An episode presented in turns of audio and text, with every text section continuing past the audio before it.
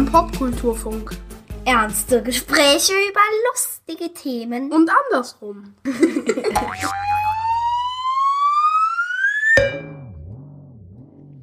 Hallo liebe Menschen, willkommen zu einer neuen Ausgabe des Popkulturfunks. In Episode 34 geht es um das Thema Fantasy.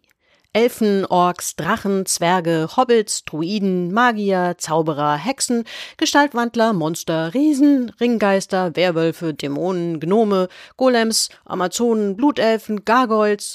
Äh, Entschuldigung, das führt ins Endlose, aber ihr wisst schon, Fantasy ist auch wieder sowas, an dem man nicht vorbeizukommen scheint, ob Film, Serie, Buch oder Videospiel. The Witcher, Der Sandmann, Wednesday, Die Ringe der Macht, House of Dragon, Guillermo del Toros Pinocchio, im Grunde alle Superheldinnenfilme. Entschuldigung, ja, ja, ist ja gut. Jedenfalls ist Fantasy nicht mehr nur was für Nerds wie mich, die zigmal den Herrn der Ringe gelesen haben, oder Leute, die bei Kerzenschein oder in Kellern Dungeons and Dragons oder das schwarze Auge spielten. Spätestens seit Stranger Things ist es ja auch wieder irgendwie cool. Im Übrigen, ich habe das schwarze Auge tatsächlich im Keller gespielt. Also bitte, ne? Das ist jetzt kein Klischee. Also, ich versuche mal mit etwas Unterstützung Ordnung ins fantastische Chaos zu bringen.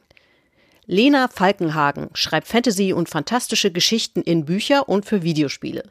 Sie wechselt zwischen Welten, Genres und Formaten hin und her, ob moderne Literatur, Fantasy, Science Fiction oder historische Romane. Und sie ist Mitbegründerin des Fantastik-Autoren-Netzwerks. Und jetzt geht's los, bevor hier wieder irgendjemand dazwischen läuft. Und dann denke ich, steigen wir einfach ein mit diesen lustigen, schon vorsichtig angeteaserten Entweder-Oder-Fragen. Zu denen wir vielleicht, also du musst dich entscheiden, ähm, aber du darfst das natürlich erläutern und möglicherweise müssen wir auch das eine oder andere noch erklären, weil vielleicht kennen nicht alle HörerInnen die, die Dinge, die wir ansprechen. So, geht los. Also, auf ein Dinner mit dem Sandmann oder mit Freunden ins Gasthaus zum tänzelnden Pony? Das ist eine schwierige Frage zum Einstieg. Ich glaube, ich ähm, bis vor kurzem hätte ich das Tänzelnde Pony mit Freunden gewählt, aber äh, heute entscheide ich mich für den Sandman. Ja, wir werden wahrscheinlich über beides noch später in der Folge reden, aber vielleicht für die HörerInnen, die jetzt denken so, hä, was, wie, wo? Der Sandmann, das ist eine aktuelle ähm, Fantasy-Serie auf Netflix, äh, Neil Gaiman Comic die nach sehr langer Zeit, der Comic ist schon sehr alt, jetzt als Serie da ist. Und äh, das tänzelnde Pony ist natürlich aus dem Hobbit. Das ja. Äh, Gasthaus. Okay, weiter geht's. Wandern im Auenland oder Bouldern an der Mauer aus Game of Thrones? Wandern im Auenland. Ich bin nicht so für Herausforderungen. Ja, ginge mir auch so. Also die, die Mauer, ich habe vorhin nochmal nachgeguckt, ist, äh, glaube ich, das wäre kein Spaß. Die ist brutal hoch, oder? Ja, die ist ganz schön hoch. Und kalt, habe ich mir sagen lassen. Mhm. Elfenparty oder Zwergengelage? Elfenparty, sofort. Ich hasse Zwerge. Wobei ich vorhin überlegt habe, als ich mir das noch aufgeschrieben habe, ähm, gibt's, also für Zwergengelage fallen mir sofort mehrere Szenen ein, aber so eine Elfenparty, mir fallen dann eher so sehr kultivierte Elfenfestivitäten aus dem Herrn der Ringe ein, wo ich denke so, naja, Party, ich weiß nicht, wie ich das Party nennen würde. Aber da wird vermutlich ganz schrecklich viel Lyrik vorgetragen. Ähm, ich, ich mag ja Lyrik, aber ähm, ich mag kein Bier und das, ähm, äh, das spricht ja. total gegen die Zwerge. Also ich trinke das Wein ja, aber Bier nein und insofern. Also wir halten fest, wir stellen uns eine Elfenparty ähm, mit interessanter vorgetragener Lyrik vor und jede Menge Wein wahrscheinlich. Wein, Prosecco, Cremant, all diese Dinge, genau. Ja. Okay, letzte, letzte Frage aus dieser Runde. Äh, Schattenwolf als Begleiter oder die Schildkröte Cassiopeia aus Moho? Schattenwolf. Ja, ja, ja, der Schattenwolf. Ich, äh, ich bin äh, trotz meines Namens Falkenhagen, äh, also ich mag Falken, aber ich äh, liebe Wölfe sehr und äh, äh, habe auch gerade mal wieder von Robin Hobbs eine Fantasy-Serie gelesen. Inzwischen bin ich im neunten Buch, äh, die ich sehr großartig finde. Und ähm, da kommt auch, äh, da bindet der Protagonist äh, sich mental über Magie mit einem Wolf. Äh, und das äh, hat mir sehr gut gefallen. Ja, also Cassiopeia, die Schildkröte aus Momo, wer sich daran vielleicht nicht mehr erinnert, kann ja, glaube ich, eine halbe Stunde in die Zukunft schauen und zeigt das dann immer ähm, auf ihrem Panzer an. Aber ich weiß nicht, ich finde in die Zukunft gucken tatsächlich äh, grundsätzlich ein bisschen schwierig. Das macht einen nur nervös. Ähm, ja. selbst wenn man eine banale Frage stellt, verpasse ich die nächste S-Bahn? Ist ja irgendwie auch blöd. Also ja, ich, das hilft einem ja auch nicht weiter. Nee, nein, das macht, das stresst auch so irgendwie. Wenn, wenn, man genau. ständig, also ich meine, du tust ja nichts anderes mehr, als die ganze Zeit eine halbe Stunde in die Zukunft zu gucken und verschwendest damit quasi die Jetztzeit so ein bisschen. Ich, ich glaube zumindest, es war eine halbe Stunde oder so. Ist auf jeden Fall nicht sehr weit. Ja, ja. Ja. Okay, dann lass uns mal in den eigentlichen Talkteil einsteigen. Ähm, wir reden über das Thema Fantasy, was ja auch gar nicht breit ist so als Thema. Ne? Ein bisschen Nein, gewagt. ein bisschen gewagt natürlich, was ich hier versuche, aber und wahrscheinlich noch gewagter die, die, die erste Frage dazu. Ähm, was würdest du sagen, ähm, sind so die ein, zwei, drei wichtigsten AutorInnen, die das Genre überhaupt begründet haben? Weil das ist ja jetzt noch, also vergleichsweise ein bisschen jünger als andere. Also die logische, schnelle, kurze Antwort auf die Frage ist natürlich Tolkien, der Herr der Ringe, der Hobbit, äh, der das Genre ganz, ganz stark im 20. Jahrhundert geprägt hat. Äh, ich finde aber, dass das zu kurz greift. Ne? Wir kennen äh, zum Beispiel Leute wie Carol Lewis, Lewis Carroll, Entschuldigung, der ähm, die Alles im Wunderland geschrieben hat zum Beispiel. Ähm, wir kennen den goldenen Topf, ne, und da gehe ich jetzt in die Schauerromantik, in die Gothic Novel, Gothic Literatur rein. Äh, der goldene Topf von E.T.A. Hoffmann. Wir kennen Edgar Allan Poe. Äh, und wenn wir noch ein Stück weiter nach hinten gehen, dann äh, geht die Tradition der Fantastik äh, jetzt nicht nur in Deutschland, sondern darüber hinaus äh, bis zu Shakespeare äh, mit äh, The Tempest, mit seinem Sturm, äh, zu, zu anderen Stücken, äh, zu seinen äh, Sommernachtstraum, wo äh, eben Oberon äh, und Titania auftauchen. All das sind fantastische Kreaturen. Ähm, das wird nur oft nicht als Fantastik gelesen, denn ähm, gerade in der deutschen äh, Literaturszene beziehungsweise ähm, in der Literaturtheorie auch äh, darf äh, Fantastik keine hohe Literatur sein und äh, hohe Literatur darf auch keine Fantastik sein. Deswegen schreibt man da in der Regel nicht Fantastik drauf. Äh, aber für mich sind das, ist das alles eine Tradition der Fantastik. Ist das ähm, vielleicht auch so ein bisschen so ein deutsches Ding, dass man, dass man bei bestimmten Genres manchmal ein wenig hm, naja, wie soll ich sagen? Ich kenne das zum Beispiel, ähm, ich habe ja auch Literaturwissenschaften beziehungsweise Germanistik studiert und in, im Schwerpunkt Kinder- und Jugendbuchliteratur. Und da habe ich ganz stark mitgenommen, dass speziell in Deutschland das oft einfach auch nicht als ähm, eigenständiges, wichtiges Literaturgenre begriffen wurde, sondern sozusagen ja in Anführungszeichen nicht so nicht so ernst genommen ähm, wurde. Ist das, würdest du sagen, für die Fantastik oder für die Fantasy vielleicht auch ein bisschen ein Faktor? Weiß ich nicht genau. Also ich weiß nicht, ob Kinder- und Jugendbuchliteratur nicht ernst genommen wird. Also ähm, wenn ich mir äh, Pünktchen und Anton zum Beispiel angucke, die, die Kästner Sachen und so, ich glaube, der wird schon ernst genommen, wurde ernst genommen.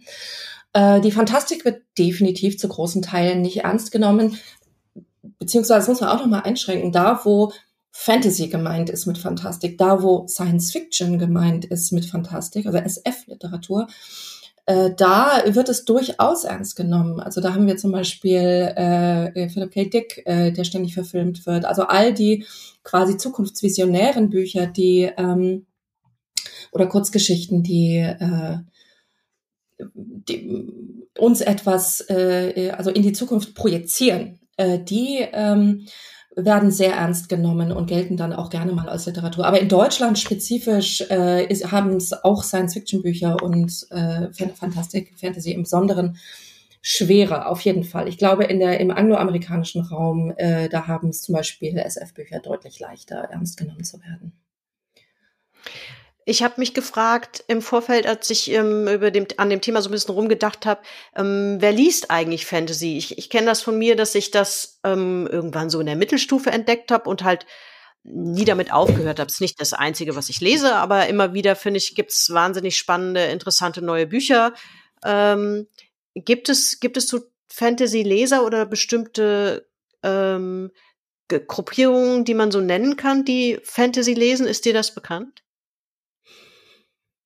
Ehrlich gesagt glaube ich, dass Fantasy Fantastik nicht auf eine spezifische Leserschaft beschränkt ist. Gerade Romantasy, also die, die Kombination aus Romantik und Fantasy, ist äh, eines der beliebtesten Genres auch in der Liebesromanliteratur.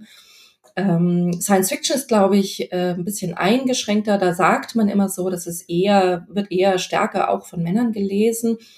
Äh, wie stark das dann sich davon unterscheidet, man sagt ja so generell 70 Prozent der Leserinnen, 70 bis 80 Prozent sind Frauen. Und ähm, äh, also ins, insgesamt ob dann jetzt die, die SF, äh, keine Ahnung, nur von 60 Prozent Frauen gelesen wird oder so, das weiß man halt nicht. Ich glaube, da gibt's auch keine guten Studien zu. Äh, ich glaube, wenn man, na, auch, wir gehen ja vermutlich in dem Gespräch auch noch ein bisschen in den Serien- und filmischen Bereich oder ins, in die, in die Games-Branche sogar. Und äh, wenn man sich mal umschaut, was für äh, Themen eben auch in Blockbustern mit Marvel Cinematic Universe, also den, den Avengers-Film und, und, und, ist eigentlich alles auch eine Form der Fantastik, die gerade die großen, äh, die großen äh, Gelder einspielt. Ähm, vor 20 Jahren war es der Herr der Ringe, der wirklich so eine, eine riesige Welle machte, international äh, in der Verfilmung dieses Mal. Und äh, nee, also ich glaube, äh, es gibt äh, viele Leute, die immer mal wieder lesen, äh, was Fantasy angeht oder Fantastik im Allgemeinen. Und ähm, ich könnte mir vorstellen, dass es so eine Hardcore Fantasy oder Science-Fiction-Lesergruppe gibt, aber du, wie man die definieren möchte, das kann ich dir nicht sagen. Und wo man die findet, auch nicht leider. Ja, ja ich habe nur mal, was ich noch ähm, im Vorfeld auch gefunden habe und auch ganz interessant fand, war, und das kann ich mir auch ganz gut vorstellen, das bezieht sich jetzt gar nicht unbedingt auf Geschlechter, sondern dass dass ähm, ich glaube auch, dass das wahrscheinlich sehr breit auf, ähm, auf Altersgruppen aufgeteilt ist, aber natürlich findet wahrscheinlich jede Altersgruppe und auch vielleicht jedes Geschlecht oder äh, was auch immer man mitbringt, andere Dinge darin. Ne? Und äh, so gerade bei ähm, bei Jugendliteratur oder im Bereich, was Jugendliche vielleicht auch gerne lesen, eignet sich Fantasy wohl ganz gerne äh, oder ganz gut auch dazu, ähm, so ein bisschen so in Young Adult Richtung gelesen zu werden, weil es natürlich eben kein, gerade keine reale Welt ist und man dann natürlich so bestimmte Dinge vielleicht auch gefahrlos durchspielen kann, ohne das direkt mit der eigenen Realität abgleichen zu müssen. So, ich weiß nicht, ob ich das gescheit äh, erkläre, ja. aber das fand ich so ganz interessant, weil das für mich irgendwie nachvollziehbar war. Ja, das ist ja, irgendwie klar. so eine, eine sichere Umgebung irgendwie, um sich vielleicht auch auszuprobieren. Ja, also Fantastik rückt natürlich die Themen unseres Alltagslebens ein Stück weit von uns weg, weil es nicht dieselbe Welt oder dasselbe Alltagsleben ist, das wir hier haben. Äh, insofern kann es genauso wie Science Fiction, was auf fremden Welten äh, im All stattfindet, dazu dienen, die Dinge eben so mit einem klaren Blick von außen zu betrachten und uns zu gestatten, auch so eigene Themen, die dort dann spielen, so ein bisschen äh, näher an uns ranzulassen. Ne? Zum Beispiel ähm, kann man, also es ist auch gemacht worden bei den X-Men-Filmen zum Beispiel, äh, dass man da äh, so ein bisschen Metaphern für ähm, schwul-lesbische Kinder schafft, die äh, nicht so richtig integriert sind und ein Geheimnis haben, das sie vor der Welt verbergen müssen und all diese Dinge. Ne? Ähm, also wo man tatsächlich alltägliche Probleme auch so ein bisschen betrachten kann, finde ich auch eine schöne Funktion. Äh, ich glaube aber, das ist etwas, was sich nicht auf Fantastik alleine beschränkt. Das kann Literatur mm, ja, ja, insgesamt sehr gut. Sicher, ne? ja. ja.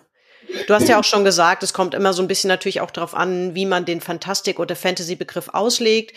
Ähm, das tut auch sicherlich jeder ein bisschen anders. Ähm, Im ersten Moment denkt man bei, bei, Fantasy mit Sicherheit fast jeder sofort ähm, an Tolkien. Ich habe mich auch lustigerweise gerade jetzt vor ein paar Tagen auch mit einem Freund unterhalten, der sagt, ach, Fantasy ist nicht so meins, ich mag eigentlich lieber Science Fiction. Du hast Science Fiction aber auch gerade schon in den Ring geworfen. Ähm, kann es sein, dass es einfach auch heute es gibt natürlich auch Trends, das ist ja klar, ist ja auch immer ein bisschen Zeitgeistthema, wie Fantasy aussieht, aber dass es heute generell vielleicht viel breiter geworden ist, dass ähm, das Fantasy-Universen nicht mehr so eindeutig sozusagen zuzuordnen sind im Sinne von, ja gut, es ist irgendwas mit Elfen und Orks, jetzt mal ganz mhm. platt gesagt.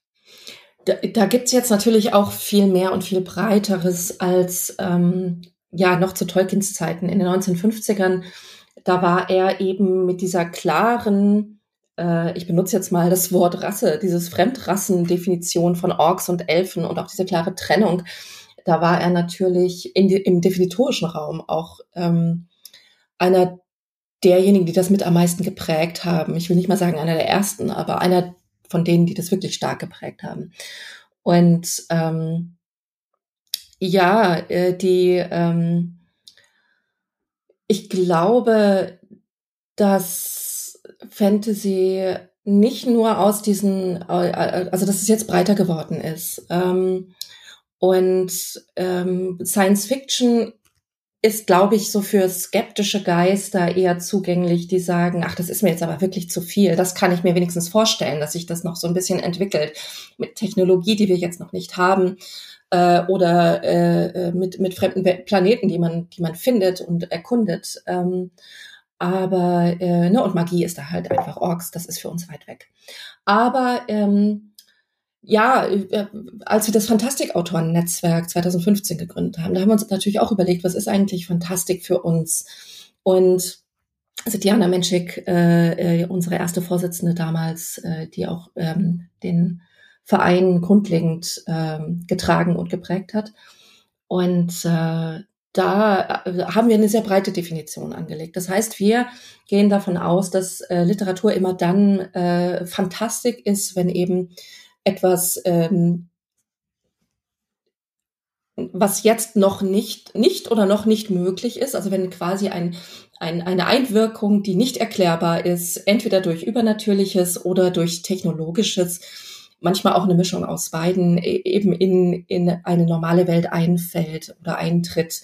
Äh, das ist für uns fantastisch, also wirklich eine extrem breite äh, Definition äh, und es gibt Leute, die haben eine engere Definition von Fantastik oder von Fantasy und äh, diesen Dingen. Aber wir sehen eben alles von Horror über Steampunk, über Science Fiction, äh, Cyberpunk, ähm, äh, eben, ne, man könnte, wenn man heute eine Gothic Novel schreiben würde, wie Dracula äh, oder Vampirromane, all das ist für uns eben unter dem Dach Fantastik aufgehängt.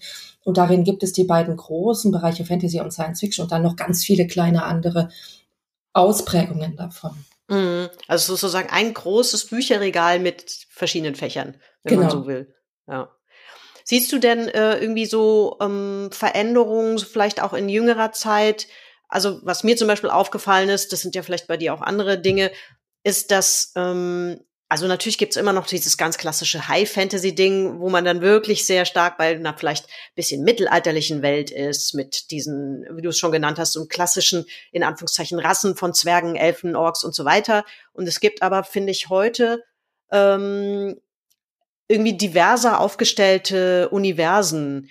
Das ist mir zumindest aufgefallen. So ein Autor, den ich ganz gerne lese und vor ein paar Jahren entdeckt habe, Kevin Hearn, ähm, ein Amerikaner, ehemaliger Englischlehrer, und ähm, der macht das zum Beispiel. Der hat so ganz interessante ähm, Buchreihen geschrieben. Einmal über so einen Druiden, den habe ich, glaube ich, an irgendeiner anderen Stelle in, in der früheren Podcast-Folge schon mal erwähnt.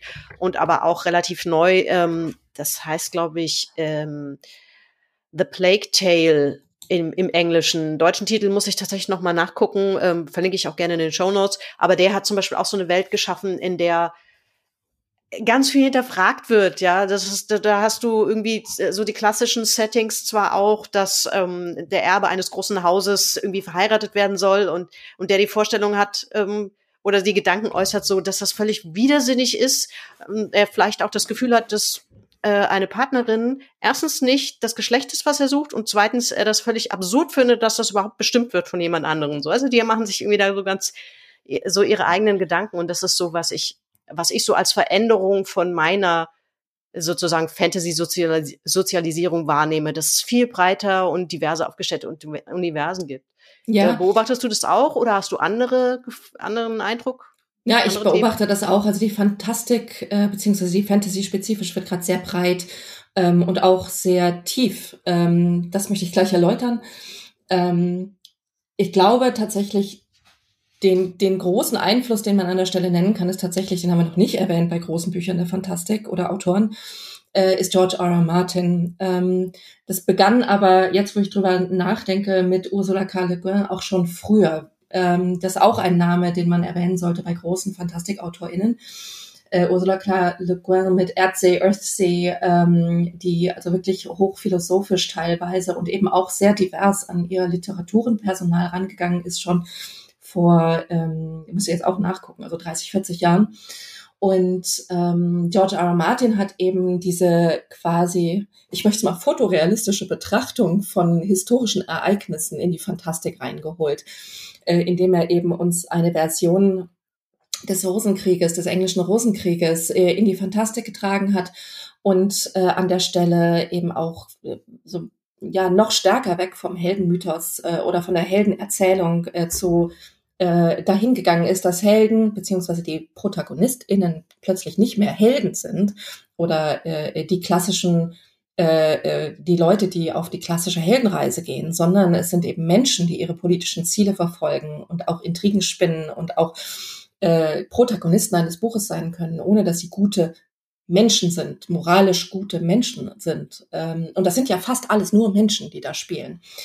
Äh, und ich glaube, da, äh, da ist halt auch wirklich nochmal so ein, also, ne, das ist so ein Erleuchtungsmoment der Fantastik auch gewesen, wo plötzlich klar wurde, Mensch, das geht auch in der Fantastik. Ne? Und ich, das ist ein bisschen unfair, weil Ursula K. Le Guin hat das vorher auch schon gemacht.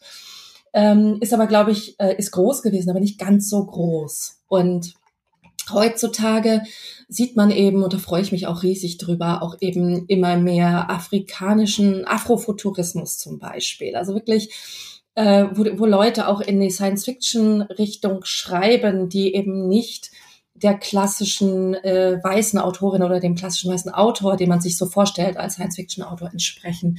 Äh, da spreche ich natürlich über Dedi Okorafor mit Lagune. Ähm, äh, all diese Dinge, ne? also eine Autorin mit, mit nigerianischen Wurzeln. Und äh, das ist breiter, das ist viel breiter geworden. Und ich glaube, dass sich das auch ganz wunderbar eignet in der Fantastik, sowohl in der Fantasy High Fantasy, aber auch in der Urban Fantasy zum Beispiel, also der stadtbasierten Jetztzeit-Fantastik, wo dann eben übernatürliche Elemente in Los Angeles, Berlin oder London einfallen, mhm. ähm, wo man eben auch heutige Themen wirklich bearbeiten kann.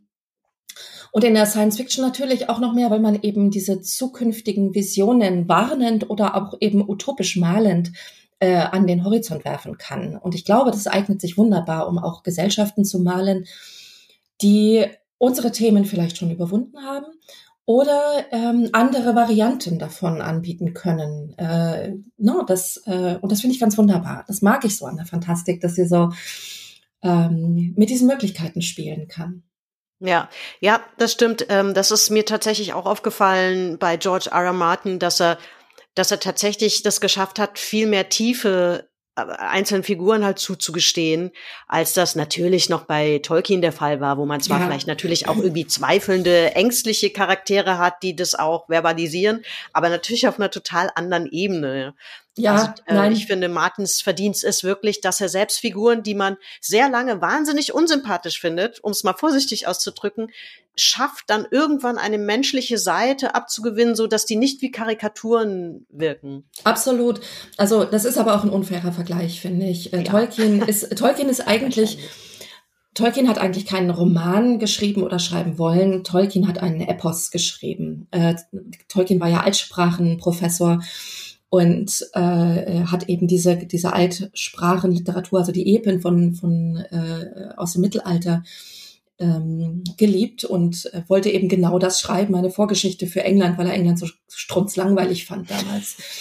und er, er dachte, da, da muss man doch Dinge malen können, die einfach Spaß machen so ähm, und hat dabei, wie ich finde, ganz großartig. Es gibt ja viele Leute, die lehnen das erste Hobbit-Kapitel vom Herrn der Ringe ab. Ich finde das so herrlich, weil es so humorvoll ist, weil es die englische äh, Country Gentleman-Kultur so auf die Spitze treibt und so durch den Kakao zieht. Ähm, also da ist so viel Humor drin. Äh, aber nee, das ist ein unfairer Vergleich, weil Tolkien eben auch ebenhafte Charaktere geschrieben hat. Das heißt, das sind eigentlich nur, nur ähm, das sind keine dreidimensionalen Charaktere äh, mit ganz wenigen Ausnahmen. Ich glaube, Sam wird noch am dreidimensionalsten von all diesen Figuren, äh, also Sam Gamgee. Aber äh, das ist eben bei, bei George R. R. Martin dezidiert anders. Äh, der, der will, der geht in diese Dreidimensionalität, der möchte keine Helden schreiben, der bringt seine Titel, seine Hauptfiguren um oder die, die, an die wir uns klammern, weil wir eben diesen Topos oder diese diese, diese Heldenreise im Kopf haben und denken, ah, der Eddard Stark ist bestimmt unser toller Held. Äh, und dann stirbt er. Und äh, das macht er mit voller Absicht. Also er geht mit, mit, mit voller Absicht in diese gegen Klischees und in die äh, diese Gegenzeichnung von Fantastik eigentlich rein, was ich sehr sympathisch finde. Ich mag seine Bücher gern, ich mag nicht alles, was er macht und ich glaube, er hat sich in seinen Handlungssträngen total vergaloppiert, von schon mhm. im ersten Buch übrigens, aber ähm, ich finde, er hat der Fantastik eben mit dieser Möglichkeit dreidimensionale Figuren zu beschreiben, auch in dieser Tiefe und weg von der Heldenreise einfach zu politischem Handlungsgeschehen hinzuführen, eine ganz ikonische Wende gegeben. Das gefällt mir sehr gut. Ja, das glaube ich auch, dass das ähm, so wahrscheinlich auch die, könnte man vielleicht als die größte Entwicklung, die Fantasy genommen hat, ne, vielleicht charakterisieren, dass, dass es sehr viel dreidimensionaler geworden ist und, und dadurch natürlich auch, finde ich, ganz stark noch an literarischer Qualität gewinnt. Ja, nicht, dass Tolkien jetzt irgendwie keine Qualität hat oder so will ich damit nicht sagen, aber ähm, das, das ist wirklich noch mal einfach richtig Next Level. Ja, absolut. Also auf jeden Fall eine Wende in eine, eine tiefere und andere Form der Fantasy und also sogar auch der Low bis High Fantasy. Zum Schluss wird die Fantasy ja immer higher in George Martins Büchern.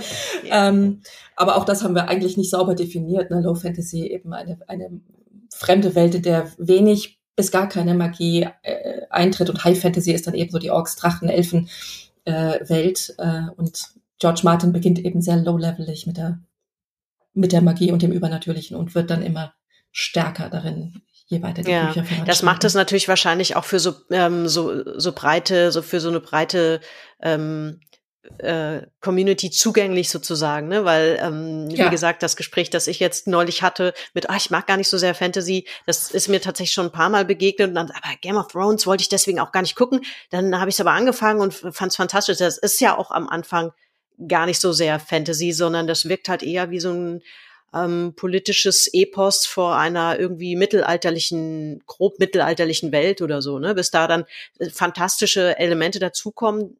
Im Buch dauert es ja noch sehr viel länger ja, als ja, in der sehr, Serie. Sehr, sehr lange. Ja.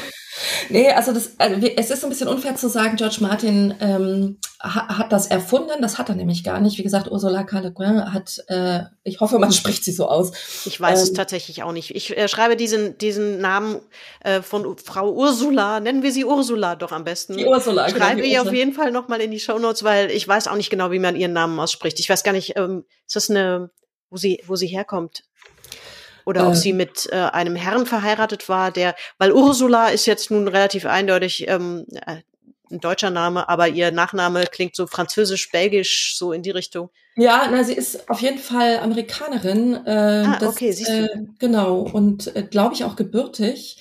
Äh, wo der Name herkommt, habe ich äh, tatsächlich nicht äh, erkundet. Äh. Ist auch, glaube ich, also wir, äh, wir, wir bleiben mal bei Ursula, ist nicht so eine wahnsinnig bekannte Autorin. Die ist mir offen gestanden auch relativ spät erst ähm, begegnet, als Ach, jemand, die man. Ich habe gerade Wikipedia auf und das ist tatsächlich eine thüringische Familie, aus der sie stammt ursprünglich. Aber der Name ist noch ein anderer, da hat sie tatsächlich wohl eingeheiratet. Ähm, auf jeden Fall hat sie deutsche Wurzeln. Ähm, ja. wo, wo kamen wir her? Genau. Wir kamen daher, dass wir George Martin zwar natürlich nicht seine ähm, ähm, äh, seinen Ruhm nehmen wollen und das, was ja. er fantastisch gemacht hat, aber dass es natürlich noch andere AutorInnen gibt, die genau. man in dem Zusammenhang nennen muss, nämlich Ursula. Genau, Ursula. Und äh, ich möchte da auch äh, den Andrzej Sapkowski noch in den Ring werfen, der äh, ein polnischer Autor ist und die äh, inzwischen eigentlich weltweit berühmt und bekannte Figur äh, Gerald von Riva äh, in The Witcher, ähm, also der Hexer, ähm, geprägt hat, gerade wenn man sich die Kurzgeschichten, die ich sehr schätze, äh, durchliest. Äh, also ich finde, Sapkowski ist ein besserer Kurzgeschichtenautor als Romanautor. Aber äh, gerade auch dort sieht man wirklich äh, den einen Antihelden, der äh, zwar eigentlich ein äh, Monsterjäger ist, wenn man so will, also ein Kammerjäger für, für, für Großkreaturen, wenn man so will, äh, ein magischer, aber eigentlich auch darunter wirklich philosophische Tiefen hat äh, von der Anlage der Figur her und wo eben wo, wo Sapkowski auch schon dieses Schwarz-Weiß-Gefüge, das die Fantastik so stark geprägt hat, auflöst.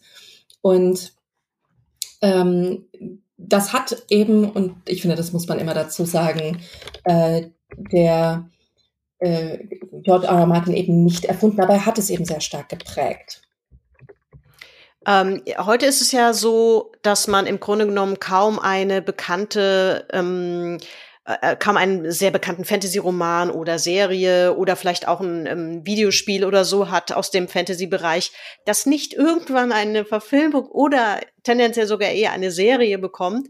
Das ist deswegen erwähnenswert, finde ich, weil Fantasy sehr, sehr lange als praktisch unverfilmbar galt. Ne? Aus mhm natürlich wahrscheinlich auch te tatsächlich technologischen Gründen. Aber ja. das kannst du, glaube ich, besser erzählen, denn das ist ja auch dein Abschlussthema, glaube ich, gewesen, wenn ich nicht alles, wenn ich das, wenn ich mich richtig erinnere. Ja, ich habe meine meine Magisterarbeit äh, beziehungsweise ja doch meine Arbeit über Harry Potter geschrieben, ähm, äh, also Vergleich Film, äh, Verfilmung und Buch ähm, aber weniger um die tatsächliche Machbarkeit der Umsetzung, ähm, sondern eher wirklich äh, literaturwissenschaftlich. Aber nee, du hast natürlich recht. Also wenn ich mich an so Filme erinnere wie Willow, was äh, so äh, für Menschen wie mich damals äh, so ein wunderbarer Tropfen auf die nach Fantasy dürstende Filmseele war. Ähm, Willow war äh, einer der ersten wirklich guten Fantasy-Filme mit Tricktechnik, CGI, weiß ich noch nicht, aber äh, Willow war eben, also wenn man sich das heute anguckt, äh, ist es ganz, ganz schrecklich, äh, weil die Tricktechnik eben gar nicht mehr so überzeugend äh, ist. Es gibt übrigens jetzt, und ich habe es noch nicht gesehen, ich glaube jetzt dieser Tage kam die Fortsetzung raus. Äh, und ich freue mich riesig, weil äh, der Hauptdarsteller eben auch wieder dabei ist. Ähm, und äh, das, äh, das ist äh, mit Warwick Davis in der Hauptrolle, genau. Äh, den muss ich unbedingt schauen, weil das einer meiner Jugend-Fantasy-Lieblingsfilme gewesen ist, die ich so heiß geliebt habe.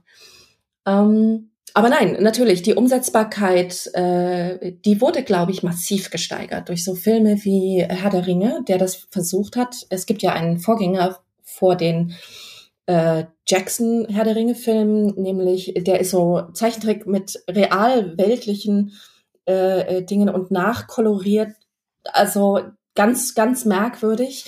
Auf jeden Fall ein filmtechnisch interessantes Experiment, das aber dem, dem Vergnügen nicht unbedingt Vorschuss leistet. Ähm, und der hat, dass der, das Fantasy so viel Geld einspielen kann, das hat natürlich auch die Technologie in der Richtung dann weiterentwickelt. Ähm, da hat sich ja mit den Witter Studios, glaube ich, ähm, in Neuseeland äh, dann ein ganzer Zweig um diese computergesteuerte Tricktechnik äh, entwickelt. Und heutzutage sind aus Marvel-Filmen oder aus äh, ähm, ja äh, so Filmen wie ähm, diese ja keine Ahnung also Superheldenfilme im Allgemeinen mm. ist die Tricktechnik nicht mehr wegzudenken und die ist teuer gewesen und sie wird halt mit der wachsenden Technologie immer billiger und ähm, ich glaube, deswegen wagt man sich jetzt auch an so Dinge wie eben The Witcher in einer Serie heran äh, oder The Sandman in einer Serie heran. Sandman ist ja, äh, da werden ja Traumwelten geschaffen. Das wäre ein Albtraum gewesen, das vor 20, 30 Jahren zu verfilmen. Mhm. Ähm, und es geht halt tatsächlich erst seit der Jahrtausendwende so richtig los. Ja, also der, der Herr der Ringe, den hatten wir ja jetzt nun schon mehrfach. Das, das war ja auch natürlich das, was so lange als unverfilmbar äh, galt und dann ja. eben doch Realität wurde. Aber du hast ihn schon angesprochen und wir haben natürlich auch eingangs schon kur ganz kurz drüber gesprochen, über den Sandmann. Ähm, das ist ja auch was, ich, wann ist das rausgekommen? Ich glaube 1991 oder sowas, ne? Oder auf jeden Fall ähm, äh, das, oder ich weiß, also das ist auf jeden Fall schon relativ alt. Das kann, lass ich mal kurz so stehen, während du das vorsichtshalber nochmal checkst.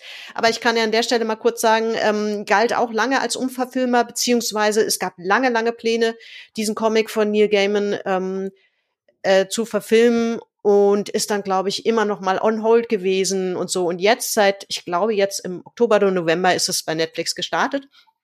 War ja im Vorfeld ein Tipp von dir, wenn du magst, guck mhm. da mal rein. Äh, das habe ich auch gemacht. Ähm, würde ich auch sehr empfehlen. Das macht wirklich Spaß. Ist auch sehr stark so ein Genre-Mix, finde ich. Also man kann das, da ist ganz, ganz viel drin an, an Mythologie halt, an, ja. an Fantastik, an ja, äh, irgendwie Überlieferungen aus allen möglichen Bereichen. Also ähm, ganz spannend. Weiß ja. nicht, man, muss man vielleicht ganz kurz mal zusammenfassen, was auch nicht so ganz einfach ist. Der namensgebende Sandmann ähm, hat verschiedene Namen, Morpheus, äh, Traum wird er genannt ähm, und ist eine Figur, die also sozusagen der Herr der Träume, die am Anfang dieser Serie ähm, quasi in Gefangenschaft gerät, äh, sehr lange gefangen gehalten wird und dann durch so ein äh, ja so eine Art Hobby-Magier sozusagen, der den, mhm. der eigentlich ähm, den Tod quasi äh, ein Schnippchen schlagen will und dann aber diesen Traum fängt und den sehr lange gefangen hält und und während dieser Gefangenschaft zerfällt quasi sein Reich. Und als er dann das darf man, glaube ich, sagen, ohne zu spoilern, als er dann in Freiheit kommt, muss er im Prinzip ähm, seine magischen Gegenstände, Artefakte wiederbekommen und aufräumen, was in der Zeit, in der er halt eben gefangen war, zerstört worden ist. Das ist so ganz mhm. grob die Grundgeschichte, ne? Und galt ja auch wahnsinnig lange als äh, völlig unmöglich, das zu verfilmen und gab vielleicht auch noch andere Gründe, warum das dann lange gedauert hat. Aber ganz spannende Geschichte irgendwie. Ja, und also ich habe es gerade nachgeschlagen. Ich hätte jetzt auch Anfang der 90er getippt. Tatsächlich sind die ersten Sandman-Comics, glaube ich, schon äh, 1989 erschienen. Ähm, und äh, man sieht also, dass man der Fantastik eigentlich ein Unrecht tut, wenn man sagt, äh, diese Diversität oder die, die Tiefe ist erst mit George Martin äh, entstanden, äh, denn äh, äh, Sapkowski hat auch in den 90ern äh, publiziert. Äh, wenn man in den Graphic Novel oder Comic-Bereich guckt, ähm, dann sieht man, dass Sandman und äh, eben auch andere Comics äh, diese Tiefe auch schon im fantastischen Bereich abgebildet haben. Denn äh, The Sandman von Neil Gaiman ist äh, ja quasi, ähm, also da steckt so viel Philosophie bzw. philosophische Gedanken auch drin. Ähm, da, da tut man wirklich äh, also tatsächlich muss man sagen, eigentlich hat Martin dann da nur den größten dieser Erfolge eingefahren, so Mitte der 90er, glaube ich. Mm. Ich glaube, der Sandmann war tatsächlich auch der erste Comic oder Graphic Novel oder wie immer man das nennen will, die einen ähm, literarischen Preis bekommen hat. Mhm. Meine ich irgendwo gelesen zu haben. Ja, Finde ich, ich auch ganz, auch. ganz spannend. Ja, ja, ich glaube auch. Ich weiß nicht mehr welchen, aber ja, das ist ähm, äh, verdient, muss man sagen. Ne? Also ja. die, die Sandman-Serie hält sich auch stark äh, an die ersten, äh, an die ersten, ja, Installments möchte man sagen, also die ersten, äh, das erste Buch, den ersten Sammelband, wenn man so will. Und ähm, das soll, glaube ich, auch so weitergehen. Ne? Ähm, mhm. Zu meinem Leidwesen, ich, ich äh, muss mir da so einen kleinen Seitenhieb gestatten, hält sich ja die Witcher-Serie leider nicht sehr stark an die Vorlagen. Äh, weder die Buchvorlage noch die, die äh, Computerspiele. Beides wäre besser gewesen als das, was sie jetzt machen. Das, mhm. ein, so, das, das ist leider ein bisschen traurig. Die Bücher und die Kurzgeschichten sind so fantastisch und die machen halt einfach irgendwas anderes jetzt in der zweiten Season und in der dritten vermutlich auch. Ja, ich habe, da habe ich mich tatsächlich auch noch nicht ähm, rangewagt. Ich habe aber auch schon von mehreren gehört, dass dass die Bücher tatsächlich sehr lesenswert sind. Ähm, mhm.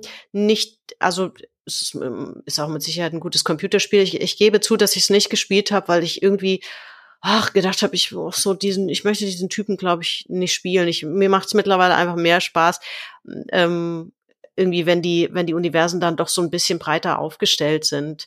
Ähm, da, da fällt mir auch mit halbem Auge auf meinen Zettel ein, das ist vielleicht auch noch mal ein, ein Fass das oder ein Fässchen, das man aufmachen sollte, nämlich Fantasy von Frauen. Ja. Wir haben ja jetzt tatsächlich auch sehr stark ähm, über männliche Autoren gesprochen.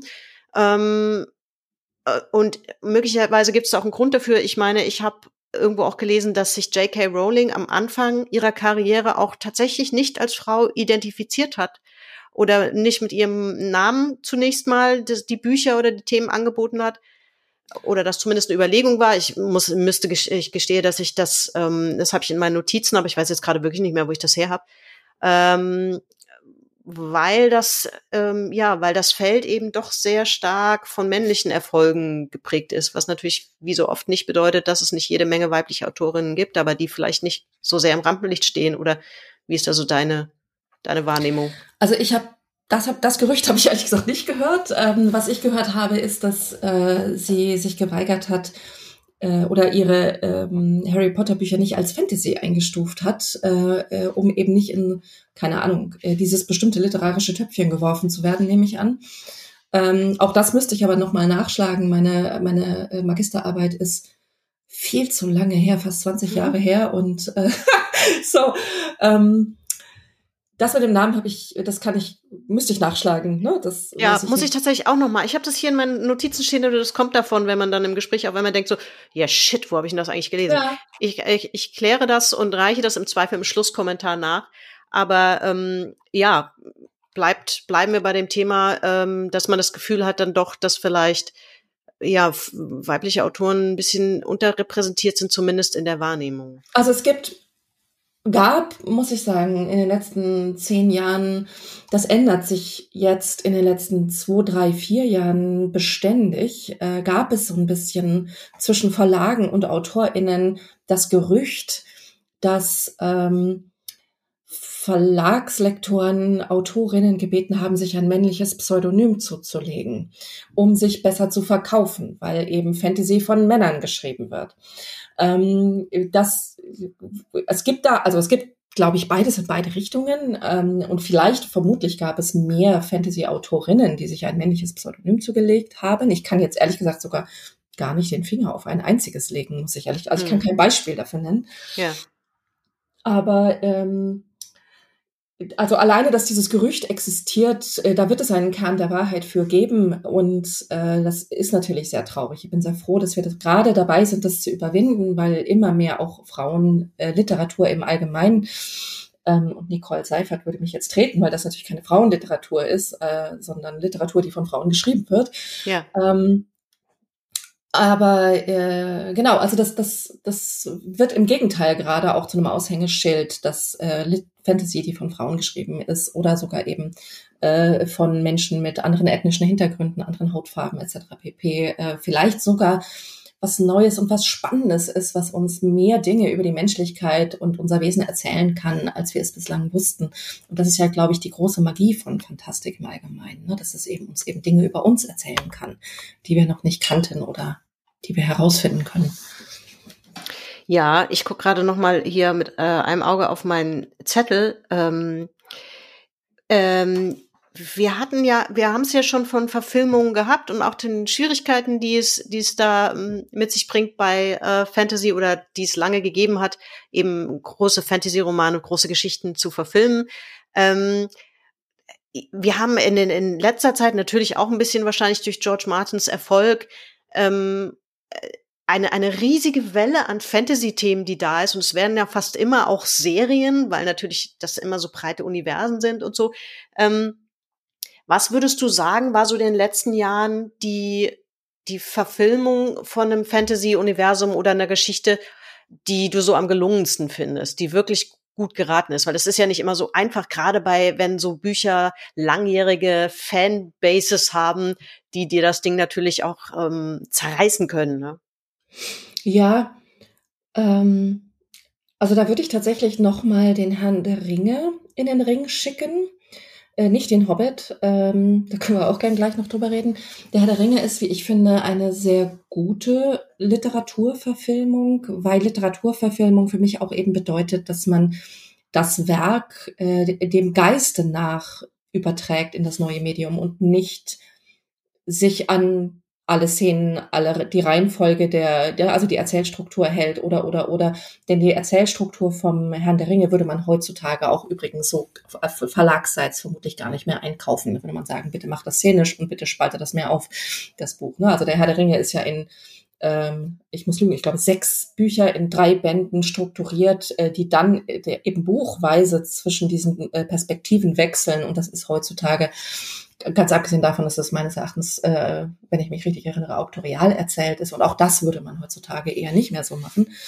Also es ist ein Buch, das mit heutigen Leseerzählungen einfach total bricht. Und ich finde, dass Peter Jackson mit seinem Team eine ganz wunderbare äh, Umsetzung äh, auf die Leinwand geschafft hat, die mich persönlich sehr glücklich gemacht hat. Da kann man natürlich über einzelne Szenen und Entscheidungen immer streiten, aber so das Gros, und da rede ich immer über die Extended Edition, du merkst, ich bin ein Nerd, ähm, äh, über die Extended Edition, äh, äh das ist einfach eine, eine, fantastische Verfilmung, wo ich das Buch wiederfinde und wo ich dann, als ich das Buch danach nochmal gelesen habe, dann hinterher ganz erstaunt war, Mensch, die Szene, die ich da gesehen habe, die kommt im Buch gar nicht vor. Ich hätte schwören können, dass die im Buch drin war, weil es eben einfach wirklich so ein paar Lücken auch gefüllt hat, die total dazu passen. Ähm, der Hobbit weiß nicht genau, ob er Kinderfilm oder Fortsetzung beziehungsweise Prequel zum Herr der Ringe sein möchte und äh, macht insofern äh, alles an der Stelle falsch, finde ich. Geht noch ein bisschen weiter darin, mehr Frauenfiguren äh, zu installieren, was ich persönlich eigentlich eine gute Entscheidung finde, weil irgendwie, wenn 13 Zwerge durch die Gegend laufen, äh, dann äh, die, die alles Männer sind, dann hast du halt einfach ein Problem. Ähm, also sowohl erzählerisch wie auch äh, von der Geschlechter Gleichberechtigung äh, im Werk. Ähm, Genau, und dann kommt dazu jetzt in der letzten Zeit, äh, ich bin großer Fan von der Sandman-Verfilmung von Netflix, äh, die äh, jetzt dieses Jahr angelaufen ist. Für mich ist 2022 dadurch und durch Wednesday, was ich gerade fertig geschaut habe, so ein bisschen das Jahr des Goth. Ja. ähm, ne, also der, ja, der, äh, der Sandman ist ja so der, der Traum eines jeden Goth-Mädels mit seiner ähm, hellen Haut und äh, schwarze Haare und der Mantel und diese, diese dunkle, düstere, nachdenkliche, äh, auch ein bisschen einzelgängerische Seele, die er da hat. Ähm, und ähm, ja, Wednesday ist eben auch eine Protagonistin, die so also schwärzer wird's halt nicht, ne? Ja. Ähm, aber äh, also Wednesday von aus dem äh, äh, Wednesday Adams aus der Adams Family äh, hat ja jetzt dieses Jahr eine Serie auch auf Netflix äh, bekommen. Ja, und das sind eben alles Serien und Filme, die das dem Geiste nach in ein neues Medium gießen. Ja. Das gefällt mir sehr gut. Ja, das muss man wahrscheinlich für, ähm, also bei beim Sandman kann ich es tatsächlich nicht so nachvollziehen, weil weil ich das die tatsächlich den Comic nicht gelesen habe. Mhm. Ich finde, das funktioniert für sich fantastisch. Ich würde sagen, das macht wirklich richtig Spaß. Bei Wednesday Adams ähm, kann ich das eher sagen, weil ich natürlich die alten Serien so ein bisschen zumindest kenne. Ähm, und da muss, da ist es wirklich ganz massiv so, dass man merkt, das ist total eigenständig und verrät trotzdem nicht irgendwie das Universum oder die sozusagen ja. seine Familiengeschichte. Das ist total witzig. Ist ein bisschen jünger vielleicht von vom Zielpublikum her als jetzt der der Sandman oder Sandman. Ähm, aber ich habe das gerade mit meinem Freund angefangen zu gucken mit sehr großem Vergnügen. Ja. Ähm, das ist wirklich auch immer wieder witzig. Äh, die also weil durch die also das trägt ja auch diesen Geist von dieser sehr zynischen ähm, ja, Art, die sie so, die sie ja grundsätzlich hat. Das ja, ist schon, ja, gefällt sie mir ist, auch total gut. Sie ist schon ein bisschen anders, die Wednesday Adams. Und äh, insofern, ich feiere das ein bisschen, weil ich früher nur schwarz getragen habe und meine Haare schwarz gefärbt habe. Und äh, ich war nie so in der Szene drin, aber der Geist ist mir wohl vertraut. Äh, insofern mag ich beide Serien sehr gerne. Nee, das trifft's einfach auch. Also ähm, wenn man sich die Comics äh, oder Graphic Novels, sagt man ja eigentlich, vom Sandman anschaut, dann ist immer, wenn, wenn äh, Morpheus spricht, äh, ist das so in äh, überbetonten, fetten, wie gemeißelten Buchstaben im, in der Graphic Novel abgebildet. Äh, und äh, das passt total gut zu der Art und Weise, wie der Tom Sturridge eben in der Sandman-Serie spricht. Es ist also immer alles in Stein gemeißelt, was er sagt. Und äh, er verschwendet auch keine überflüssigen Wörter. Ähm, und das, ich habe ein Interview äh, dazu gelesen, wo äh, Neil Gaiman Tom Sturridge wohl auch die Regieanweisung gegeben habe, dass alles, was er sagt, quasi in Steintafeln gemeißelt sein könnte und müsste. Äh, also diese Gravität und diese, diese Schwere und äh, all das hat. Und ich finde, das, das kommt in der Serie wunderbar rüber. Ja, er hat tatsächlich, finde ich, sehr viel, das ist doch einige Gemeinsamkeiten mit Wednesday Adams. Er ist sozusagen der männliche, ältere Gegenpart, ähm, was natürlich dann immer rauskommt durch die Gegenfiguren. Der Sandman hat ja dann äh, ab einem gewissen Punkt diesen Raben als Begleiter, Matthew, der ähm, natürlich ein ehemaliger Mensch ist und der der ihm dann oft sagt, sag mal, du weißt schon so, wie dieses ganze Thema Beziehungen, das verstehst du, ja, wie das funktioniert und warum die Frau jetzt alleine erstmal da klingelt und du hier wartest, ist dir schon auch klar. Das finde ich ganz lustig, diesen Gegenpart. Und das hast du ja bei Wednesday Adams, ist das ja ihre Mitbewohnerin im Internat für diese Outcasts, die halt ähm, sehr farbenfroh gekleidet ist und die Vlogs macht und die bei TikTok ist. Und Wednesday Adams sitzt da und tippt auf der Schreibmaschine ihren ja. Romanentwurf. Und das ihre Raumhälfte ist in Schwarz-Weiß gehalten und ja. sieht ein bisschen aus wie, äh, wie aus einer Gothic Novel gesprungen. Mir fällt an Sandman noch was ein, äh, an der Verfilmung oder an der Netflix-Verfilmung, wenn ich das kurz noch erwähnen darf. Ähm, die Sandman Graphic Novels kommen aus den 90er Jahren und das ist nun tatsächlich 30 Jahre her. Äh, trotzdem hat es die Netflix-Verfilmung, wie ich finde, wunderbar geschafft, gerade auf diese Diversitäts- und LGBTQI-Themen super einzugehen. Äh, das merkt man besonders an der letzten Episode, die so ein bisschen nachgeschickt worden ist, äh, mit seiner großen Liebe, äh, die, äh, äh, die er dann wieder trifft. Ähm, und äh, die von äh, einem Autor witzigerweise äh, in, äh, in seinem Haus gefangen gehalten wird, um ihn als Muse eben zu tollen Romanen äh, zu inspirieren, damit er reich und berühmt wird. Ähm, und äh, diese Behandlung des Themas äh, Missbrauch, Vergewaltigung, häusliche Gewalt, ähm, die wird trotz alledem so sensibel aufgegriffen äh, durch äh, dann eben Dream in Form von Tom Sturridge, wo dann eben gesagt wird, also die, die Handlungsmacht dieser missbrauchten Frau vollständig bei ihr liegt und er sie fragt, wie sie handelt, wie er handeln soll äh, und ob sie ihm gestattet einzugreifen. Also all diese wirklich feinen Zwischentöne der Diversität und der, dass eben Opfern zugehört wird an der Stelle, äh, ne, ganz abgesehen davon von vielen, mhm. vielen LGBT Q-Charakteren, die in der Serie mitspielen, von der Durchmischung von schwarzen Menschen, weißen Menschen, äh, äh, asiatischen Menschen und so weiter, die, die mitspielen. Äh, das ist also auch auf der Ebene ist es gelungen, die eigentlich 30 Jahre alte äh, inhaltliche Thematik ganz, ganz wunderbar auf die aktuelle Diskussion äh, umzubauen. Also ein, ja. sich einzulassen eigentlich. Ja. ja.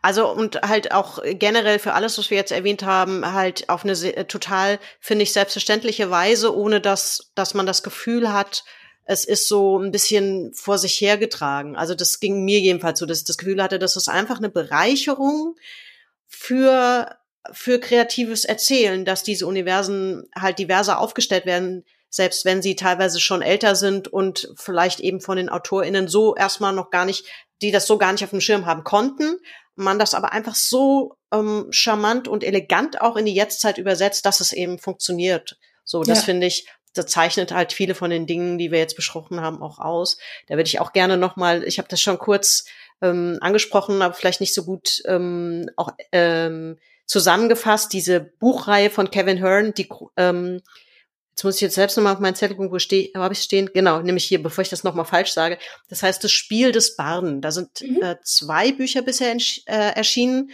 Das ist auch auf eine längere Serie angelegt. Ähm, und da fällt das auch ganz stark auf, ähm, wie gut es, äh, der das schafft, eben auch dreidimensionale Figuren zu entwickeln. Sehr ungewöhnliche verschiedene Völker. Also wie gesagt, wir, wir, wir kommen ja aus einer Ecke, wo es nichts anderes gab als gefühlt Orks, Elfen und Zwerge, die sehr so ein bisschen scherenschnittartig waren. Und der ähm, entwirft noch mal eine Welt, eine Welt, die ich ähm, noch fantasievoller finde, wo ich denke, also ich, da weiß ich schon mal gar nicht, wie ich das irgendwie nennen soll. Das sind ganz eigene fantastische Kreaturen oder Kreaturen kann man das auch nicht nennen. Das sind Völker irgendwie, ja. die er da entwirft. Das macht er wahnsinnig gut und eben halt auch mit dieser mit dieser Haltung, dass, dass ganz viel hinterfragt wird, also dass wahnsinnig viel ähm, auch erklärt wird. Also ich würde sogar sagen, das Spiel des Baden ist ein Buch, mit dem man wahnsinnig gut erklären kann, wie ähm, politische Systeme entstehen. Weil er erklärt auch, so wie teilweise sich, äh, da spielt auch eine große Rolle, natürlich gibt es kriegerische Auseinandersetzungen, große Schlachten, ja, das gehört natürlich zur Fantasy. Aber er zeigt an der Stelle auch, wie sich hm, zum Beispiel die, die Tochter eines großen Kriegerfürsten, nachdem ihr Vater stirbt, versucht zu emanzipieren und zu sagen, es kann doch nicht sein, dass wir uns hier immer hinstellen und äh, sozusagen das ähm, dass einer das entscheidet. Ich möchte das gar nicht machen. Und sie versucht dann tatsächlich demokratische Strukturen, ohne dass das jemals so genannt wird, natürlich, einzuziehen und scheitert dann natürlich an ganz vielen Stellen, weil sie merkt so, okay, es gibt Einzelfiguren, die die das scheinbar mitspielen, aber die das ständig hintertreiben. Und das ist so wahnsinnig gut gemacht, weil, weil das authentisch wirkt und überhaupt nicht wirkt wie, also als wäre das jetzt ein Lehrbuch, ja, von der Bundeszentrale für politische mhm, Bildung in mhm. Auftrag gegeben, sondern das ist ein lupenrein äh, funktionierendes, sehr spannendes Fantasy-Szenario, das gleichzeitig erklärt, wie politische Systeme entstehen. Also ich finde, das, das würde ich gerne an der Stelle noch unbedingt empfehlen für alle Menschen, die sagen so, auch Fantasy interessiert mich, habe ich aber jetzt schon länger nichts mehr gelesen, was irgendwie originell ist oder so. Da würde ich auf jeden Fall Kevin Hearn mit diesem Spiel des Baden empfehlen, sich das mal vorzunehmen. Ja, noch hab, nicht verfilmt, natürlich. Siehst du, ich habe auch noch eine unverfilmte Autorin, die ich unbedingt äh, in diesem Reigen nennen möchte ähm, die witzigerweise auch angefangen hat, ähm, glaube ich, jetzt muss ich noch mal gucken, äh, in den 90ern zu schreiben. Ähm, Ja, wobei, ja, doch, gerade noch so eben in den 2000ern dann äh, die, das Gros, äh, das ist das Buch, über das ich eben schon ganz kurz sprach, mit dem mit einem Wolf verbundenen Protagonisten, nämlich Robin Hobbs, The Assassin's Apprentice. Da müsste ich gucken, wie es auf Deutsch heißt. Es ist eine äh, erst dreireihige, äh, also eine dreibändige Reihe, dann kommt noch eine dreibändige Reihe und dann kommt, ich bin jetzt in der, im letzten Buch der, des neunten sozusagen, also in dem letzten Buch der dritten Reihe. Also drei Trilogien, die sich anschließen, die auch teilweise mit demselben Personen, äh, Pers Personal arbeiten, äh, Figurenpersonal. Und ähm, das finde ich eben auch so schön kreativ, wo äh, eben fremdartige Rassen auch nicht äh, äh, Elfen, Orks, äh, Oger sind, sondern ne, also sich nicht an diesen wirklich festgelegten engen Kanon äh, äh der ursprünglichen High Fantasy halten. Es kommen allerdings Drachen vor, es kommen aber so Menschen mit goldener Haut vor, die irgendwie immer dunkler werden. Es kommen sprechende Schiffe vor, die auch so mit, mit ihrer Galionsfigur Hände haben, sprechen können, Charaktere haben. Ähm, Seeschlangen, die äh, das, ne, die, die zweite Trilogie ist eine, die äh, im Endeffekt so eine Art Piraten-Fantasy ist, ähm, die ich auch sehr gerne gelesen habe. Ähm, wo eben äh, Seeschlangen äh, eine, eine große Rolle spielen auch. Äh, äh, und die kann ich nur empfehlen. Also Robin Hobb, äh, das erste Buch, The Assassin's Apprentice, ist so ein bisschen der Eingang in dieses Rabbit Hole, also in dieses Kaninchenloch. Ähm, und auch dort scheitern Individuen dann oftmals an den politischen Systemen. Die, die, die, ähm, die Bücher sind auch sehr politisch. Also es handelt immer viel von Intrigen, ähm, äh, gerade die ersten ein bis drei Bücher. Ähm, und die äh, zweite Trilogie, das ist diese Live Ship Series, heißt die von Robin Hobb, ähm, handelt eben ist diese Piraten-Fantasy. Ähm, und auch da äh, äh geht es ganz viel auch um, wie kann man eigentlich die Welt um sich herum retten, beeinflussen, äh, politische Intrigen werden gesponnen. Ähm, und ich habe die sehr, sehr gern gewesen. Und es passiert nicht, also ich habe Anglistik studiert, äh, es passiert nicht oft, dass ich in einem englischsprachigen Buch noch Vokabeln nachschlagen muss, ähm, weil ich auch mit Tolkien angefangen habe, englischsprachige Bücher zu lesen und insofern auch ungewöhnliche, altmodische Vokabeln gewohnt bin. Und die Robin Hobb, die bringt mir noch Dinge bei. Das finde ich großartig. Mhm. Ich mag das. Ja, ja, das ging mir tatsächlich äh, bei äh, George Martin auch ein bisschen so. Ich habe die Game of Thrones ähm, tatsächlich als englischsprachige Hörbücher gehört und der hat ja auch ein sehr großes Fable natürlich für für die äh, für englische Historie und auch für die Begrifflichkeiten und da musste ich tatsächlich auch das eine oder andere noch mal nachschlagen, weil ich dachte, den Ausdruck habe ich noch nie gehört für ähm, in dem Fall was für Pferde. Ich weiß gar nicht mal, was er da gesagt hat und tatsächlich meinte das eine bestimmte ähm, so wie, wie Mustangs normalerweise mhm. ein Mix ist aus europäischen Pferde und südamerikanischen Pferderassen, die etwas kleiner sind und dadurch eine ganz bestimmte Art von Pferd meint. Ja, und ja. sowas benutzt er zum Beispiel auch, wo man tatsächlich ähm, nochmal, es sich jedenfalls lohnt, nochmal nachzuschlagen, weil man merkt, ah, jetzt kann ich mir vorstellen, was er da meint und warum es er so ein Wert darauf legt, das äh, so zu benennen auch, ne? Ja, weil man ja. ja dann irgendwie eigentlich auch Bilder im Kopf haben sollte oder ähm, ja. Genau, und die müssen wir uns, ja, die müssen wir uns dann erst aneignen, diese Bilder, wenn wir wirklich Fremdsprachler sind, äh, ja. so dass das dann das Lesen natürlich auch ein bisschen verlangsamt wird dadurch. Aber ich finde auch, es lohnt sich. Also bei Robin Hobb schlage ich ganz viele altmodische Vokabeln nach, die so ein bisschen mittelalternd sind äh, oder so ein bisschen in Richtung Mittelengl Mittelhoch, äh, Mittelenglisch oder Old English gehen. Ähm, und äh, das äh, gefällt mir sehr gut daran, muss ich sagen. Mm. Also man wird da nicht, das ist keine Fantasy, die einen für dumm verkauft, sondern ne, wo ja. man halt auch noch was lernt. Und das finde ich schön. Ja, ja. Ähm, wir haben über unsere Lieblingsverfilmungen oder sehr gute Verfilmungen schon gesprochen. Was ich aber auch nochmal interessant finde, ist, es gibt ja auch oft ähm, ungewöhnliche Helden in der Fantasy oder welche, wo man sagen würde, so das ist um, das ist einfach eine Figur, die ich wahnsinnig gelungen finde. Die muss ja nicht unbedingt äh, sogar eine Hauptfigur sein, sondern vielleicht auch eine Nebenfigur, die auch manchmal vielleicht gar nicht intendiert von den AutorInnen so zu einer heimlichen, zu einem heimlichen Liebling wird. Also zum Beispiel so wie äh, Dobby der Hauself, finde ja. ich, äh, in, in Harry Potter. Das ist auch so, so eine Figur, wo ich sagte, das ist so, das ist, glaube ich, auch ein, ähm, ein, eine Figur, die zu ganz in die ganz viele Haustiere äh, heißen Dobby, habe ich schon festgestellt. Zumindest so in meiner in meiner Wahrnehmung habe ich schon sehr viele Tiere ja. gesehen, dass die die Dobby hießen eben nach diesem Haus, weil sich das so ein bisschen anbietet, weil der ja auch so ein bisschen so ein sieht so ein bisschen aus wie ein Mix aus keine Ahnung Hund und Kaninchen. Ja.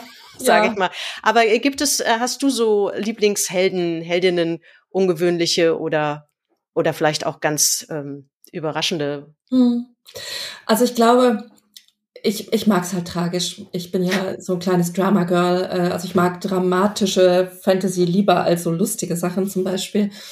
Ähm, ich würde da Boromir nennen. Äh, Boromir ist, wie ich finde, im Herrn der Ringe von Tolkien einer der menschlichsten und auch menschlich nachvollziehbarsten Charaktere.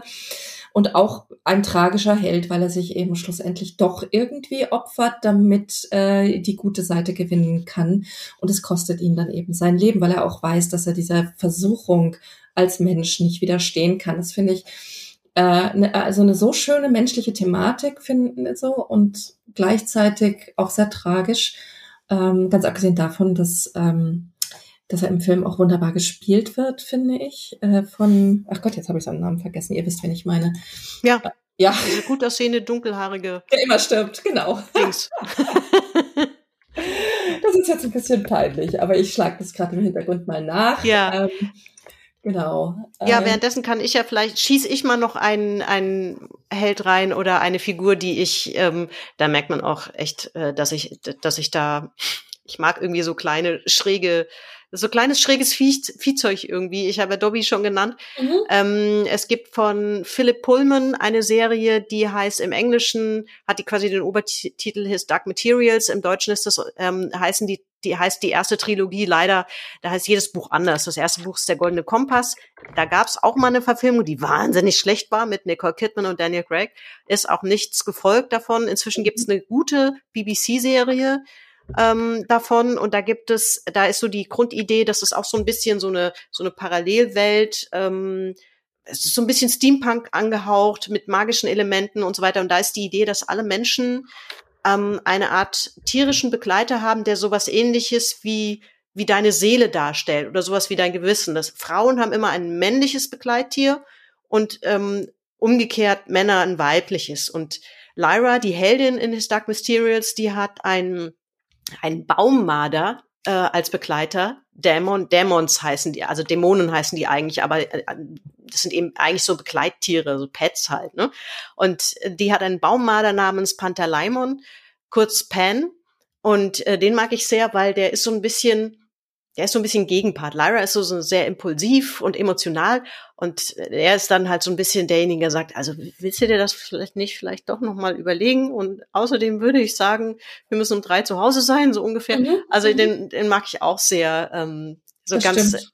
Ja, und da, es gibt natürlich einige Dämonen, die bieten sich natürlich an, dass man, dass man irgendwie sagt, ach, das hätte ich auch ganz gern. Gab damals auch bei dem ersten Kinofilm eine ganz lustige Idee von dem von dem Verleih damals zum äh, zur Promo, da konnte man auf der Website so ein paar Fragen beantworten und dann hat man dir gesagt, was dein Begleitdämon halt ist. Das macht natürlich wahnsinnig viel Spaß. Ja. Ich war ein bisschen enttäuscht, ehrlich gesagt. Ich hatte mir für mich was ähm, ähm, beeindruckenderes vorgestellt. Es war tatsächlich eine Maus namens Agapius, die mein Begleiterdämon war. Und habe ich gedacht, na ja, ich hätte jetzt irgendwie was Größeres, spektakuläreres ausstellen gefunden. Aber gut, eine Maus. Herzlichen Dank für das Gespräch. So. Ja. ja, der Name ist natürlich Sean Bean. Ich weiß nicht, wie ich Sean Beans Namen nicht, nicht äh, mir merken konnte äh, von Boromir. Ähm, ich habe die Serie gesehen. Ich habe damals die Filme auch den ersten, glaube ich, gesehen und die Serie habe ich jetzt deutlich lieber gemocht. Ähm, von dem, was du erzähltest, äh, His Dark Materials. Ähm, ja. Und das ist lohnt sich auch, finde ich, auf jeden Fall. Es spielt ja auch so ein bisschen mit mit äh, Faschismus-Thematiken und ja. so, ne? also so einer autokratischen Welt und Regierung. Ähm, ich hatte da einen schweren Einstieg, muss ich sagen. Da bin ich nicht so ganz leicht reingekommen äh, in die Filme, aber die Serie hat mir besser gefallen. Ja, ja, also wäre auch eine Empfehlung von mir, wer das noch nicht kennt, die, die Angel, angelsächsischen Romane sind ja komischerweise generell in Deutschland oft nicht so bekannt. Also His Dark Materials, Philip Pullman ist der Autor, ähm, ist im angelsächsischen, im englischsprachigen Raum, ähm, glaube ich, super erfolgreich gewesen und sehr bekannt geworden.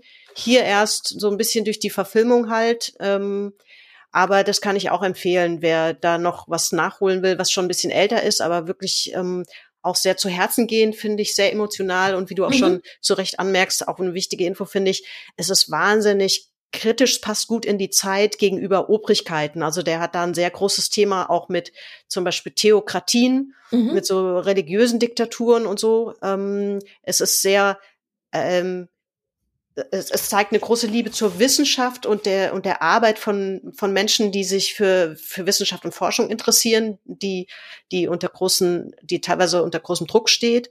Äh, und da ist er seiner Zeit durchaus auch weit voraus gewesen. Das ist, wie gesagt, auch schon ein bisschen älter. Aber würde ich auch empfehlen, wer Lust hat, da nochmal was nachzuholen. Philipp Pullman.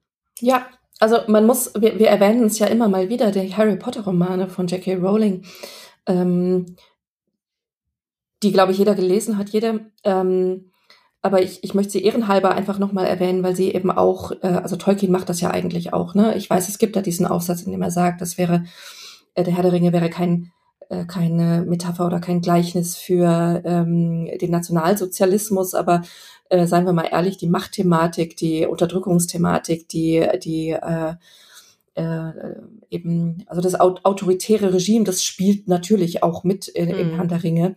Äh, und genauso spielt es äh, in den äh, Harry Potter Romanen ja mit. Ne? Also auch da ja äh, dieses Ankämpfen gegen äh, die, die, die Diktatorin im Endeffekt, die mit welcher Macht auch immer versuchen, ähm, das Volk zu unterdrücken und äh, das Leben äh, halt einfach an der Macht zu bleiben, äh, das, das Leben zu gestalten. Ich finde, das sind schöne Thematiken. Also gerade in so äh, ne, Young Adult Büchern wie dem Harry Potter, das sind schöne Themen, um, um einfach zum Denken angeregt zu werden in diesen mm. Bereichen. Und ja. äh, ich finde, insofern sollte man Harry Potter an der Stelle auch noch ehrenhafter äh, erwähnen. Ja. Ne, weil das kann Fantasy. Das ist jetzt äh, eigentlich mehr so eine Art Urban Fantasy tatsächlich. Oder mm. ne, also wenn man noch in den unter ähm, also ein Spezialgenre dafür schaffen wollen würde, könnte man natürlich auch sowas wie Internatsfantastik oder Fantasy machen, ne? Ja. Englische Internatsfantasy. Äh, ähm, aber es ist natürlich viel größer als das. Und ich finde es auch toll, dass eben diese Thematiken so an Kinder und Jugendliche herangetragen werden. Mhm. Ähm, wo wir schon bei den Empfehlungen sind, da haben wir noch gar nicht drüber gesprochen, aber ich will, möchte es zumindest, weil du auch hier Gast bist, ähm, dringlich noch empfehlen. Ähm, da musst du mir aber noch mal helfen. Das ist, glaube ich, auch, du hast mit dem Rabenmädchen ja auch Fantasy-seitig was gemacht. Das ist aber, glaube ich, nicht nur von dir, sondern das ist, äh, da hast du eine Co-Autorin oder sogar mehrere Autoren.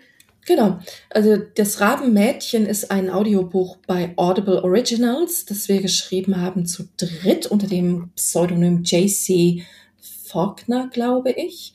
Das setzt sich so aus unseren Namensbestandteilen zusammen. Ähm, äh, da, wie gesagt, da waren wir zu dritt. Äh, ähm, äh, Sonja Rüther, Johanna Gerhardt und ich und haben sehr viel Spaß dabei gehabt, eben ein neues Universum zu schaffen mit dem Rabenmädchen, das darum handelt, dass ein junges Mädchen äh, eben von einem Raben erwählt wird, muss man sagen, ihn als Begleiter findet und dann aber feststellt, dass sie mit diesem Raben eigentlich die Pest im Land verbreitet und äh, ganz äh, schreckliches Unheil mit sich bringt. Ähm, und es gibt noch es ist auch erzählt aus drei Perspektiven. Äh, es, äh, ne, es gibt auch noch den, den Grafensohn, der sich quasi äh, so ein bisschen in sie verliebt und äh, dann den, den Gegner, äh, eben auch einen religiösen, einen Ritter, der versucht, sie zu finden und eben da zu verhindern, dass die Pest verbreitet wird. Ähm, und äh, da möchte ich nicht spoilern, aber zu all diesen Figuren hat sie natürlich auch eine enge Beziehung. Es hat uns sehr viel Spaß gemacht beim Schreiben.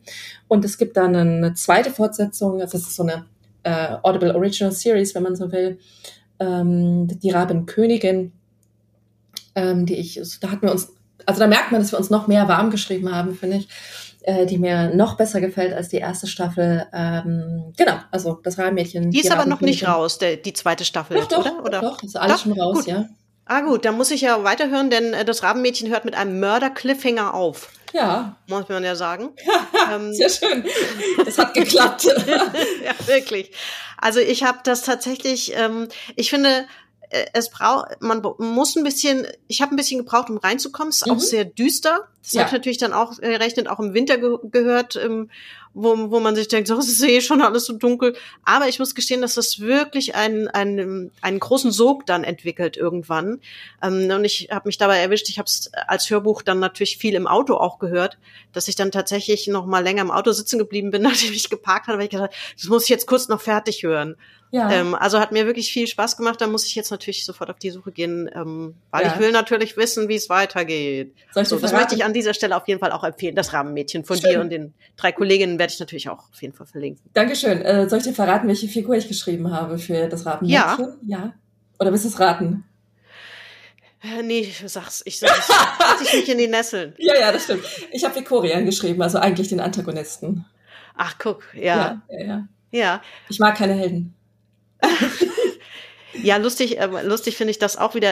Raben sind natürlich, ja, man könnte wahrscheinlich eine eigene Folge über Raben machen, ähm, Podcast-Folge über Raben in der, in der Mythologie und, und als fantastische Wesen irgendwie. Ja. Ähm, ein bisschen anderer Rabe als Matthew im Sandmann. Absolut, ja. Also Matthew mal ganz kurz ja, so sagen. Ja. Matthew ist ja so ein bisschen flapsig äh, ja. und humorvoll und so quasi das, das, äh, der, der Bezug ins Jetzt, ins Leben, äh, obwohl er ein Tod, Toter ist, der in der Rabenform wiedergekommen ist. Mhm. Aber äh, ja, nein, der Rabe ist äh, eher eher düster angelegt in dem ja. Mädchen, genau. Erwartet keine Scherze von diesem Raben bei euch. Nein, nein, der Scherz nicht. Der macht keine Scherze. Im Gegenteil. Okay, also wenn ich jetzt mal, ich gucke mal gerade hier auf meinen schlauen Zettel. Ich bin eigentlich ähm, mit meiner Liste so ein bisschen durch. Ein paar Sachen haben wir aus, ausgelassen, aber ich finde zu Recht, mhm. weil wir länger dann über andere spannende Themen aus der Jetztzeit geredet haben, statt so weit zurückzugucken noch in die Historie der Fantastik. Mhm. Ähm, wir haben ja hier keinen Anspruch auf Vollständigkeit. Möchtest du am Ende noch äh, eine weitere aktuelle Empfehlung aussprechen, die wir hier noch nicht hatten? Oder meinst du, wir haben die Leute jetzt äh, wirklich zugeworfen mit sehr vielen spannenden Fantasy Lektüre, Film und Videospielempfehlungen. Oder gibt es noch eine Videospielempfehlung, die wir nicht hatten? Wir haben über den Witcher kurz gesprochen. Ja, ich kann eine kostenfreie Videospielempfehlung aussprechen, für die man nicht mal Steam installiert haben muss oder bei Steam registriert sein muss. Das ist vielleicht auch für EinsteigerInnen, die mal Computerspiele spielen wollen, ohne sich gleich auf dieses ganze Ding einzulassen, ganz hilfreich. Ähm, es gibt witzigerweise auch, also es passt in unser Thema, es ist Fantastik und es ist eine Literaturumsetzung in einem Computerspiel, nennt sich If on a Winter's Night for Travelers, ist eine, ähm, äh, eine episodenhaft erzählte Geschichte äh, im Point-and-Click-Format, Pixelgrafik, äh, die nutzen die beiden MacherInnen des Spiels aber ganz fantastisch ähm, das ist, sind, glaube ich, Thomas, äh, Quatsch, Laura Hunt und Thomas Möhring, die das gemacht haben. Äh, Thomas Möhring, witzigerweise ein Ex-Kollege von mir äh, bei einer Computerspielefirma. Und ähm, das ist auch düster. Das darf man nicht spielen, bitte, wenn man schlechte Laune hat oder zu Depressionen neigt, besonders im Winter. Ähm, äh, denn äh, es ist schlussendlich ist es auch eine große Metapher für den Tod oder das, was nach dem Leben passiert. Und äh, es handelt eben von vier Reisenden, die ähm, äh, sich so bestimmte Dinge gewahr werden. Es wird auch ein bisschen Cthulhu-esque, also ein bisschen Lovecraftian mhm. äh, zum Schluss. Und wie gesagt, man kann es auf itch.io, das ist eine Homepage, die Spiele äh, Veröffentlichung äh, ermöglicht, ähm, kann man es sich auch runterladen und ist kostenfrei. Cool, schön. Ja. ja, werden wir auf jeden Fall verlinken. Genau, das spielt bitte mal, wenn ihr mal wirklich ähm, ein schönes, sehr narratives, äh, schön erzähltes Computerspiel ähm, spielen wollt, dann spielt dieses. Aber wie gesagt, bitte, bitte nur mit guter Laune oder mit nicht schlechter Laune. Ja.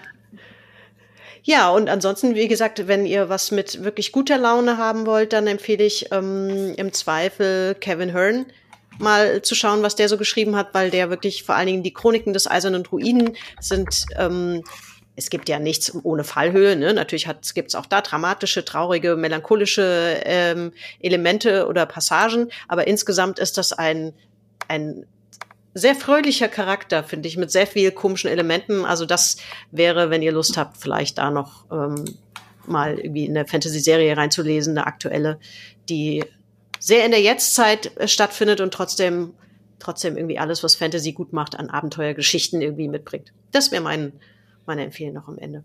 Ja, kurz nachgeschoben, äh, der Autor des Buches If on a Winter's Night a Traveler ist äh, Italo Calvino und ähm, das, ich glaube, das Computerspiel basiert so locker drauf oder ist davon inspiriert.